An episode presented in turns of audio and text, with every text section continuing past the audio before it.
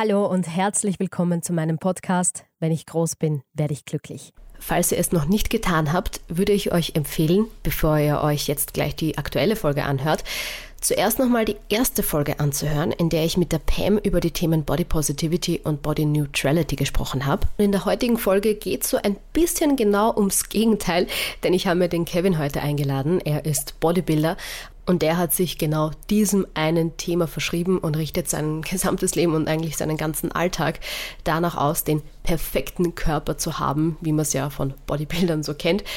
Aber ja, das ist genau die Frage. Gibt es überhaupt den perfekten Körper? Wie sieht der Kevin das eben im Vergleich zum Thema Body Neutrality, wo es ja auch in Ordnung ist, wenn man mal ein paar mehr Kilos hat oder ein paar Schwimmreifen? Aber natürlich geht es auch generell um das große Thema Sport in dieser Folge, denn das habe ich auch im Feedback von vielen von euch herausgehört und herausgelesen, dass Sport eine große Sache ist, die euch einfach auch glücklich macht und es trägt auch bei mir persönlich dazu bei, ja, ein bisschen glücklicher zu sein. Nicht immer, aber oft. Kevin, danke, dass du da bist. Ich sage danke für die Einladung. Kann man das so zusammenfassen? Du bist Profisportler, Bodybuilder und Personal Trainer.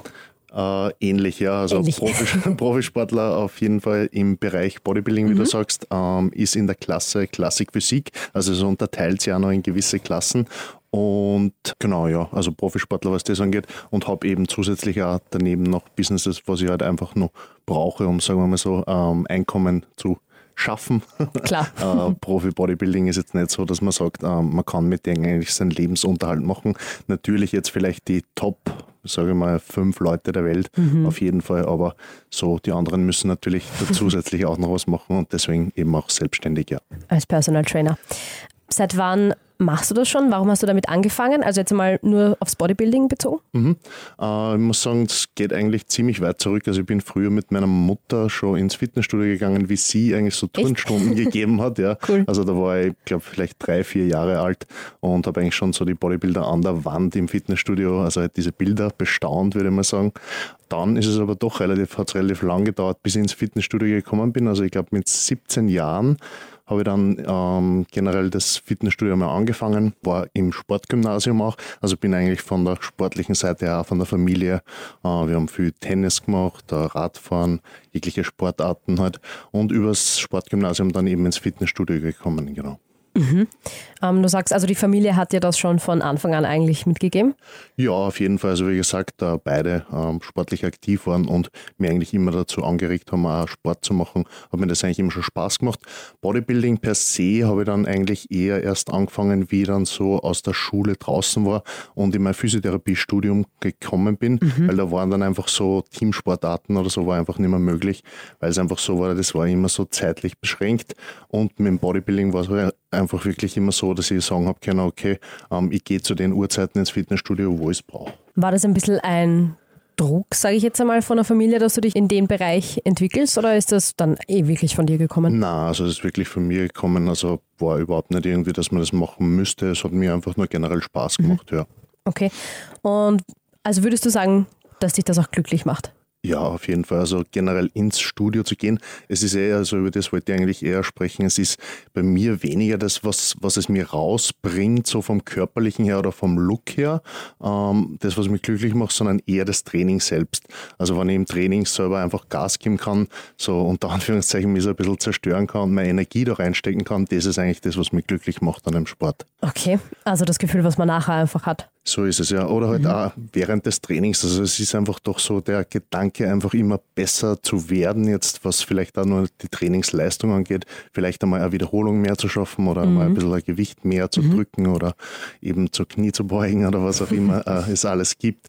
Ähm, das macht mich eigentlich schon sehr happy, ja. Erzähl mal, wie fühlt sich das an, wenn du jetzt sagst, okay, heute probiere ich jetzt die nächste Scheibe da drauf zu legen und dann funktioniert das auch, dann schaffst du das auch? Ja. Was denkst du dir da? Ja, generell ist es doch so, es gibt einfach eine gewisse Befriedigung, was das angeht. Und es ist aber auch doch so, dieses Glücklichmachen hat auch mit dem zu tun, dass ich eigentlich vorher Angst davor habe. Ähm, es ist schon so, wenn man bis zu einem gewissen Gewicht einfach kommt, ist es doch einfach so, dass man dann schon ja, zwei, drei Tage vorher einfach dran denkt, ähm, was werde ich jetzt in dem Training dann machen Und ja, wenn die Leistung dann praktisch erbracht wurde, was man halt natürlich vorher alles planen muss mit Essen, mit Schlaf, also wenn das halt alles wirklich perfekt läuft, erst dann ist diese Progression dann auch wirklich möglich und das ist halt dann das, wie soll man sagen, das, was man einfach rauskriegt, das Endprodukt und das, was halt dann glücklich macht, damit man sich einfach da steigert, ja. Mhm. Angst davor, dass es nicht funktioniert, also Angst vorm Scheitern oder Angst davor, sich zu verletzen vielleicht auch? Nein, nein, nein, die Verletzungen eigentlich überhaupt nicht. Also ich habe auch, muss ich sagen, dadurch, dass ich eigentlich sehr, sehr sauber schon von Anfang an trainiere, also von der Ausführung her jetzt auf das besprochen, ja. ähm, habe ich da relativ wenig Angst, was es angeht. Eher, dass die Leistung dann nicht passt, ja. Also mhm. es war früher schon schlimmer, auch was, was diese Angst angeht, weil man sich da schon ein bisschen in dieses Schema halt reingezwängt hat, würde ich mal sagen. Aber mit dem Alter merkt man einfach dann, okay, wenn es jetzt nicht geht, dann versucht man es einfach nächste Woche so auf die Art nochmal. Also man hat da gewisse Trainingstage oder Rotationen, wo man halt dann wieder zu diesem selben Training zurückkommt, um sich da wieder zu steigern. Und ja, wie gesagt, wenn es dann einmal nicht geht, kann auch sein, wann alles perfekt gelaufen ist, dass es eben nicht geht. Mhm. Ähm, aber wenn es halt wirklich so ist, dass es dann geht, ist halt trotzdem einfach, ja, macht auf jeden Fall happy, ja.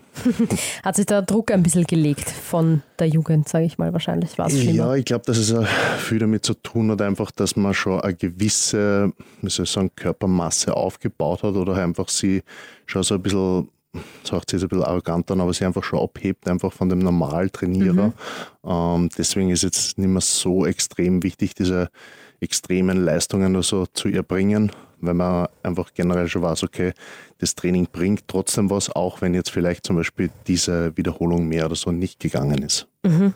Ja, ja, klar, verstehe ich. Man weiß es ja für sich. Genau. Immerhin, dass es was bringt. Zu den Wettkämpfen nochmal zurück. Mhm. Ähm, du hast gesagt, du hast damit angefangen, als du dein Physiotherapiestudium gemacht hast. Na, Oder mit dem Bodybuilding halt und dann. Gen generell mit dem Fitnessstudio-Training, genau. genau. Okay, und dann erzähl mal von der Entwicklung. Also, wann war so der Moment, dass du gedacht hast, boah, eigentlich urlaubend, ich hätte mal auch gern bei, oder ich würde gern darauf hinarbeiten, bei so Wettkämpfen mitzumachen? Ja, ähm, also ich habe 2007 mit dem Training eben begonnen. 2009 habe ich mir so diesen ersten Bodybuilding-Wettkampf einmal angeschaut und mhm. da habe ich dann schon, man schon gedacht, okay, ja, das, das schaut schon sehr nach was aus, was ich eigentlich wirklich machen möchte. Ähm, habe aber gewusst, dass ich einfach nur einige Jahre brauche, um überhaupt da jetzt wie soll man es nennen, vergleichbar eigentlich zu sein, mhm. was nenne ich immer ganz gern, weil es ist doch so, auch wenn es viele vielleicht jetzt so ein bisschen sehen, dass man, okay, das ist nur ein Wettkampf, den mache ich jetzt für mich selber. Man vergleicht sie ja trotzdem immer mit den anderen und es ist ja einfach ein Wettkampf, auch wie der Name schon sagt. Deswegen finde ich es schon sehr, sehr wichtig, auch da vergleichbar zu sein. Also für mich war es eigentlich immer wichtig.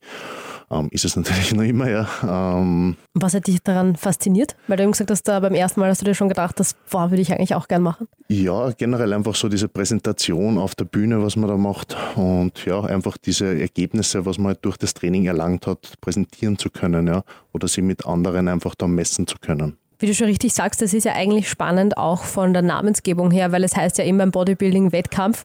Andererseits jetzt zum Beispiel beim, weiß nicht, Fußball oder so ist es halt ein Match oder wie auch immer, aber da ist es eben ein, ein Wettkampf. Also dieses Bessersein macht da schon sehr viel aus, oder? Ja, auf jeden Fall. Also, mhm. wie gesagt, das ist halt natürlich immer das ultimative Ziel, den Wettkampf zu gewinnen oder halt gegen die anderen zu gewinnen, ja. Mhm. Wie, ich bin ja da wirklich äh, kompletter, kompletter Laie. Wie oft ist sowas? Oder das kann man sich ja selber aussuchen, wahrscheinlich, wenn man antreten möchte. Wo? Ja, also in den letzten Jahren, muss ich sagen, hat das schon wieder sehr, sehr stark zugenommen, dadurch, dass sie die Fitnessszene ja auch wieder sehr, sehr, wahrscheinlich auch gemerkt haben, oder halt generell fit zu sein, ja wieder sehr, sehr im Trend mhm. liegt jetzt die letzten Jahre, ähm, hat das auch wieder sehr, sehr zugenommen. Also es gibt jetzt, würde ich mal sagen, fast wenn zu Amateur- und Profi-Wettkämpfe ist schon eigentlich fast so fast jedes Wochenende eigentlich. Wirklich? Ja, jetzt nicht in Aha. Österreich selbst, aber natürlich international. Das heißt von, puh, keine Ahnung, Sydney, dann in New ja, York, ja. dann genau, also wie gesagt. Wie oft machst du da so mit?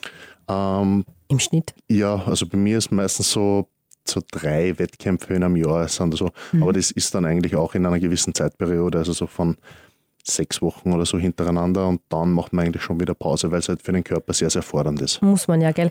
Das möchte ich eigentlich ansprechen. Wann, mhm. wann, wann war jetzt der letzte? Der letzte Wettkampf war letztes Jahr im Juli. Ja, Juli. Okay. Und steht jetzt demnächst einer an? Äh, nein, die stehen erst im Oktober wieder an. Die fangen okay. mit der Wettkampfvorbereitung aber jetzt Mitte Juli dafür an, ja. Das passt ja ganz gut. Also eigentlich jetzt dann bald legst du los mit den Vorbereitungen für den Wettkampf. Erzähl einmal. Ich finde das nämlich extrem faszinierend.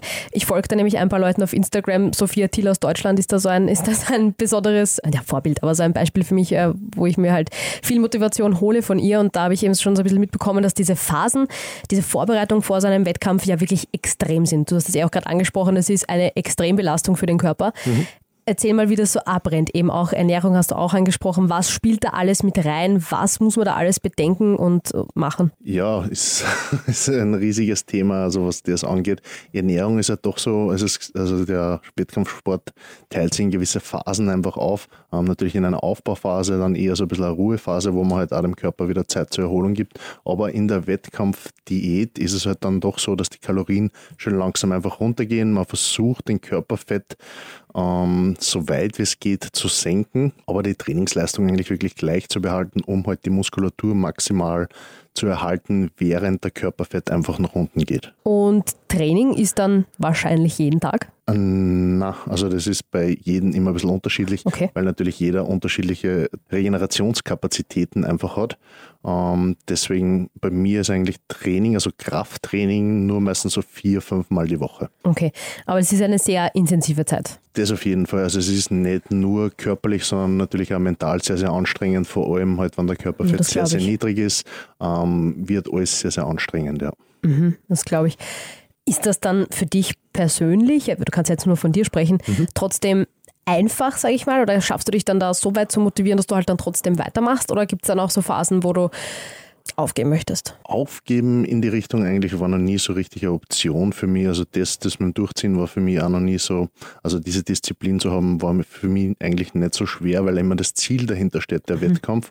Ich glaube, das ist sehr, sehr wichtig, dass einfach wirklich das Ziel immer passt oder stimmen muss oder auch natürlich zeitlich begrenzt ist, weil wenn ich jetzt sage, okay, der Wettkampf ist in 16 Wochen, dann weiß ich, okay, nach den 16 Wochen oder man halt noch mehrere sind dann danach, ähm, ist diese Wettkampfdiät da wieder vorbei und das Essen wird wieder mehr. Also diese unter Anführungszeichen Qualen, so jetzt von Hungern oder so, ist ja bei mir eigentlich eh nie so stark, weil ich einen sehr, sehr schnellen Stoffwechsel habe und dann auch immer noch relativ viel essen kann im Vergleich zu anderen.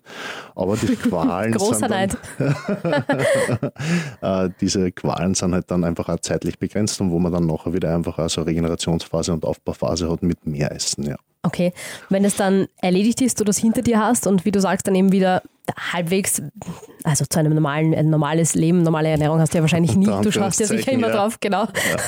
Ja. ähm, nehme ich mal an, das ist dann auch eine große Erleichterung.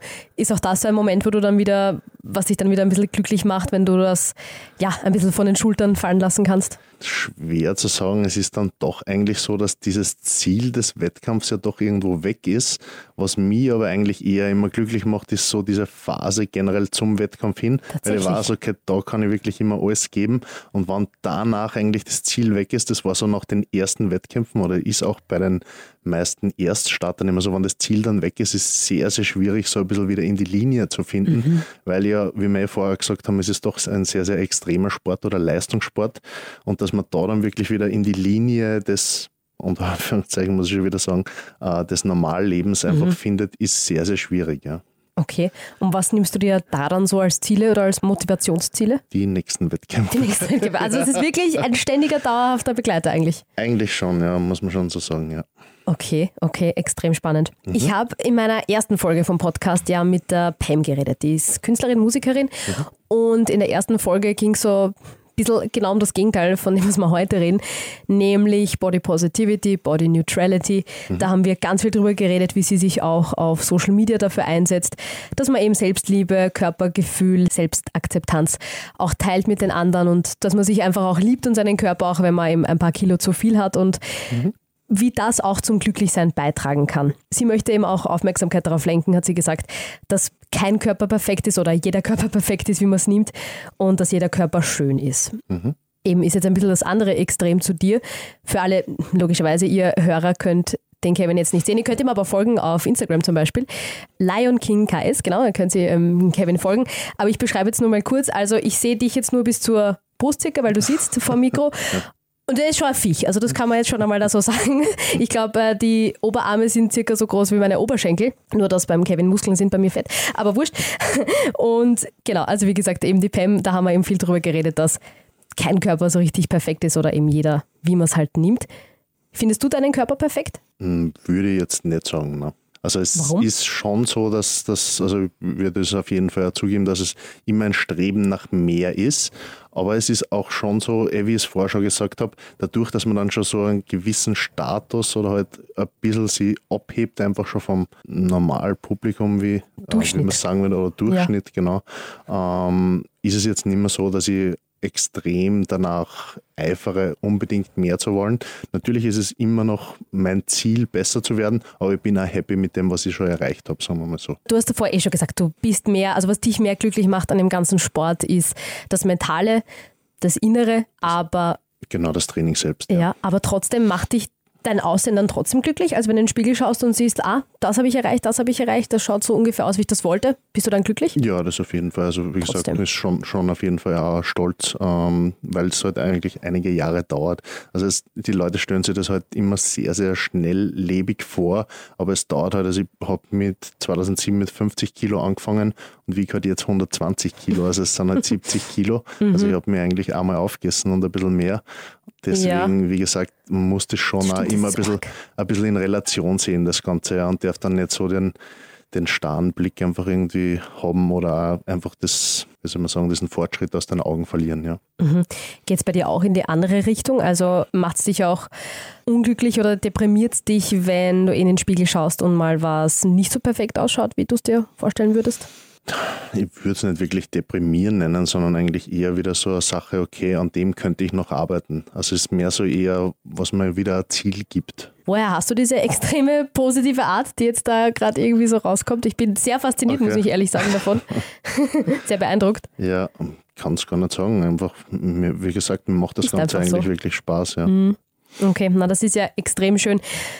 Fühlst du dich da auch ein bisschen glücklich oder privilegiert vielleicht, dass du das auch machen kannst, was dir wirklich Spaß macht, dass du was gefunden hast, das so eine Leidenschaft für dich ist? Das ist eigentlich das, was ich sagen wollte. Also, dass ich wirklich das machen kann, was ich, was mich glücklich macht, das ist eigentlich schon das Glück per se. Ja. Also auch was meinen Job angeht, also mit Online-Coaching, dann, ähm, dass ich mir halt einfach diese Business aufgebaut habe, dass ich halt wirklich den Sport also machen kann, wie ich ihn haben will und mein Leben so leben kann, einmal mit meiner Frau, wie ich es haben will, ist eigentlich schon das Glück per se. Ja. Gut, dass du es ansprichst.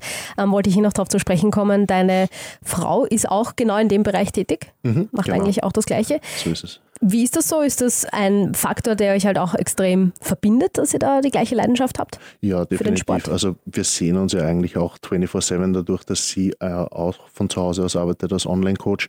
Ähm, wir sind gemeinsam im Studio und gemeinsam zu Hause. Von dem her, das verbindet natürlich schon. Ich glaube, das können auch nicht alle Paare, würde ich jetzt mal sagen. Definitiv. Man hat das eh schon so ein bisschen mitbekommen, ja. was so Corona, also ich nehme immer so ganz gern das Beispiel Corona oder die Pension ein bisschen her. ähm, wenn die Leute dann dann merken, okay, sie sind länger zu Hause als sonst, also wenn man nicht acht Stunden weg ist, ist sehr, sehr schwierig, da mit dem Partner sich zurechtzufinden und auch das macht mich eigentlich sehr, sehr glücklich, dass das so gut funktioniert, ja. Das ist mega schön. Bettelt sie euch manchmal im Fitnesscenter? Na, was das angeht, nicht wirklich. Nein. Gar nicht. Macht jeder sein Ding und. Ja, also wir haben dann. schon früher auch gemeinsam trainiert, aber es ist halt so, jeder hat halt dann auch ein bisschen andere Ziele, was, was die Körperparts angeht. Natürlich ja, Frauen klar. trainieren eher, Natürlich, also ja. eher in der Klasse, wo sie halt ist, eher mehr Beine und vielleicht Hintern. Genau, wo bei mir halt andere Sachen wieder mehr den Fokus stehen. Mhm, cool. Kommen wir noch zu deinem Job als Personal Trainer zu mhm. sprechen. Mhm.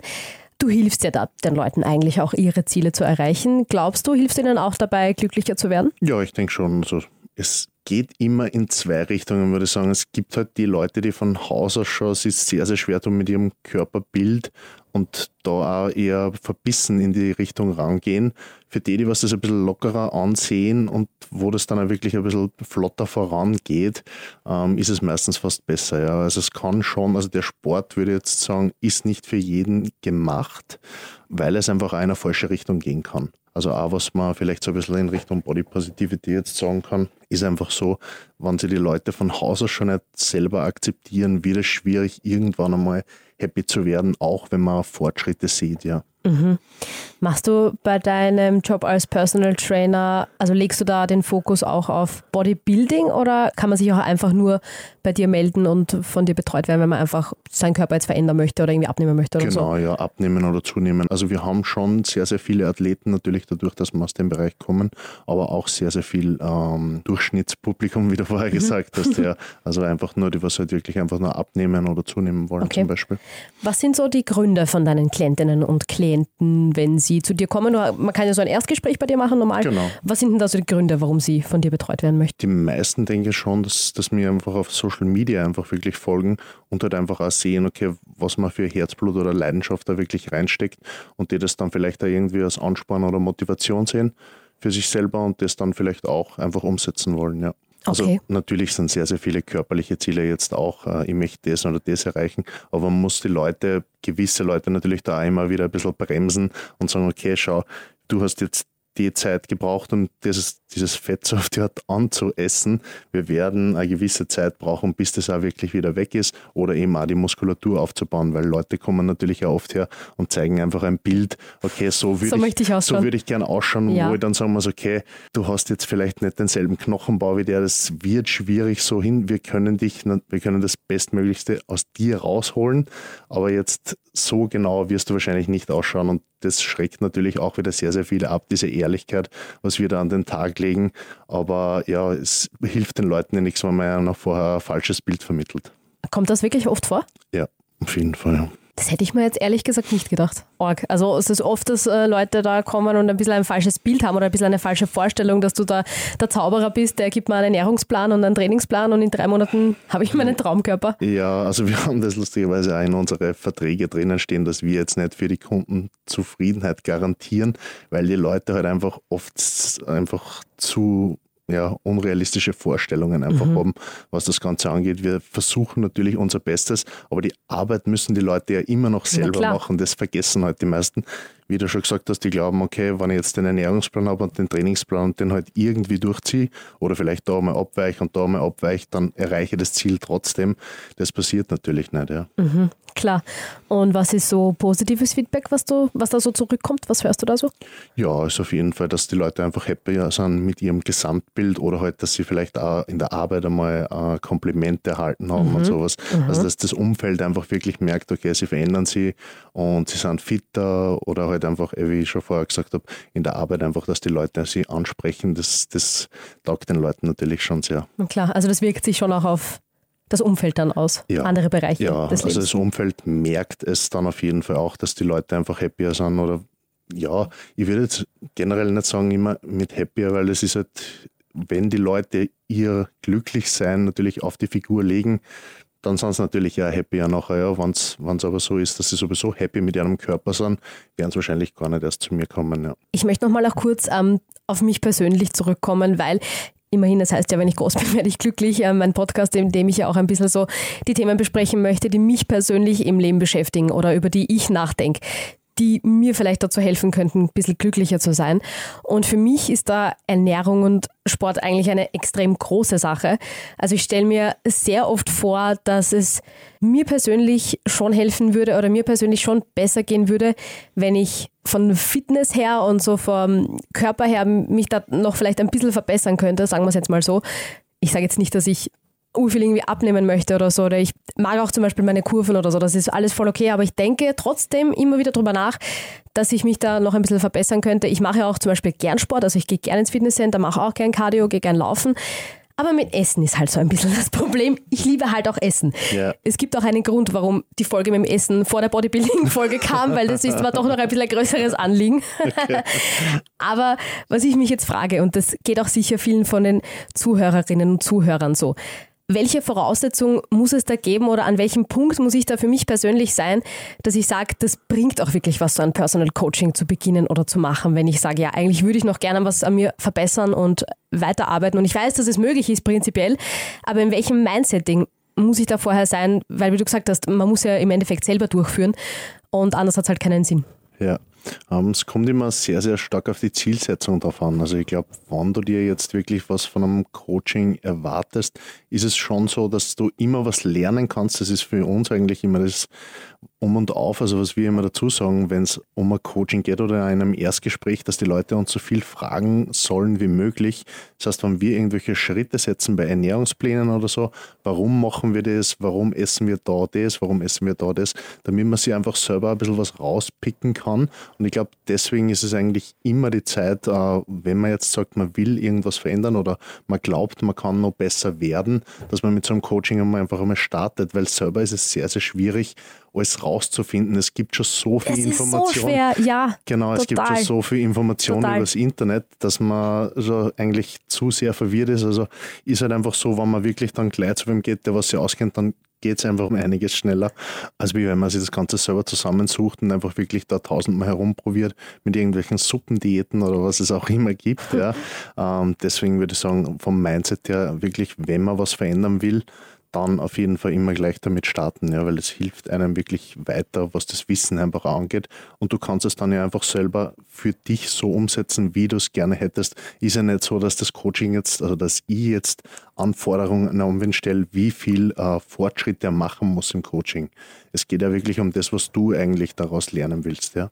Mhm, okay, also du meinst, wenn man schon mal an dem Punkt ist, wo man sagt, ich weiß, ich könnte da noch was verbessern und wäre eigentlich motiviert dafür, dann ist es eh schon die perfekte Ausgangslage. So ist es, eigentlich. genau. Mhm, okay.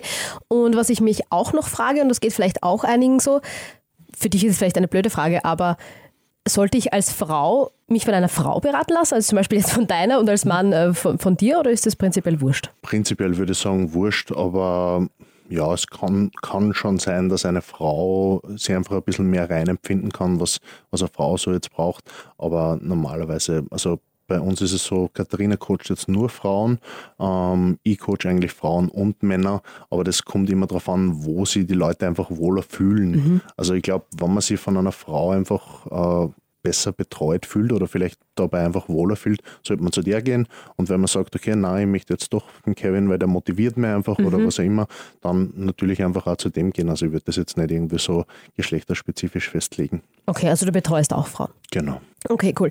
Dann werde ich auf jeden Fall eurer beider Seiten und Social Media Accounts in den Show Notes verlinken, dass man euch dann beide findet. Super, danke. Nochmal zu dir persönlich zurück. Wie viel Zeit verbringst du so circa im Fitnesscenter? Ich würde sagen, so um die zwei bis drei Stunden, vier bis fünf Mal die Woche, ja. Vier bis fünf Mal die Woche. Und mhm. an den anderen Tagen machst du dann Regenerationspause oder machst du dann einen anderen Sport, also Ausdauer oder irgend sowas? Ähm, na, es ist eigentlich so, dass der Bodybuilding-Sport ja fast 24-7 ist. Also es ist einfach so, dass wenn du zu Hause bist, oder auch nicht trainierst an einem Tag, musst du halt trotzdem deine Mahlzeiten mhm. einhalten, was das angeht. Zusätzlich ist es halt auch noch so, dass im Bodybuilding ja doch so ist, dass man sehr, sehr viel mit denen kardiovaskuläres Training, was du schon angesprochen hast, einfach auch sehr, sehr viel zu tragen kommt und einfach andere Sachen wie zum Beispiel eine Deep Tissue Massage. Das heißt, das ist eigentlich so die anderen Tage, was, was da noch zu tragen kommt und natürlich auch die Arbeit, was dann noch zu tun ist, was, was so Coaching angeht, ja,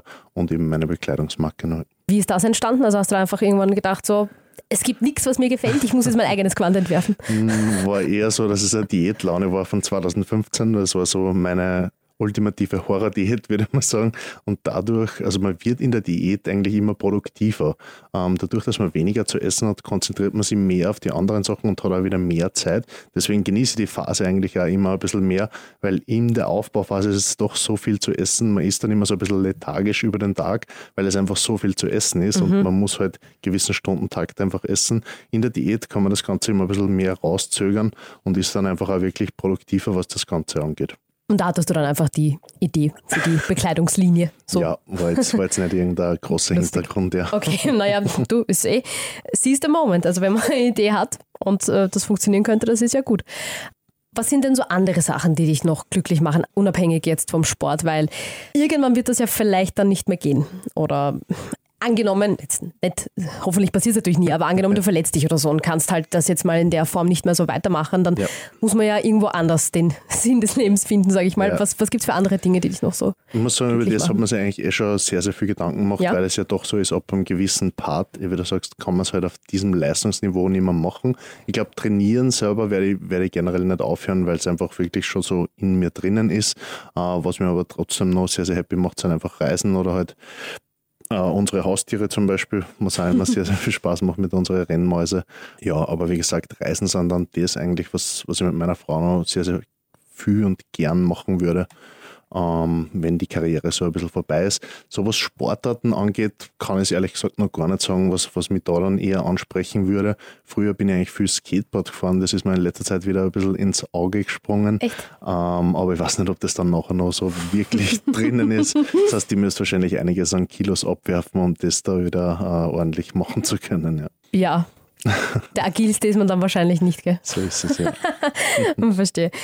Gut, ich habe im Podcast ähm, in jeder Folge immer am Schluss die sogenannte Hand aufs Herz Frage, wo ich noch so ein bisschen eine, bisschen auf eine ehrliche Antwort so irgendwie abziele oder mal ein bisschen was noch rauskitzeln möchte. Okay. Ich wollte dich eigentlich nur fragen, isst du manchmal eine Pizza oder ein Eis? Uh, Pizza, Eis, ja, eigentlich schon. Wirklich? Sicher, ja, ja. Sonst hätte ich mir jetzt ja. ein definitives Nein erwartet.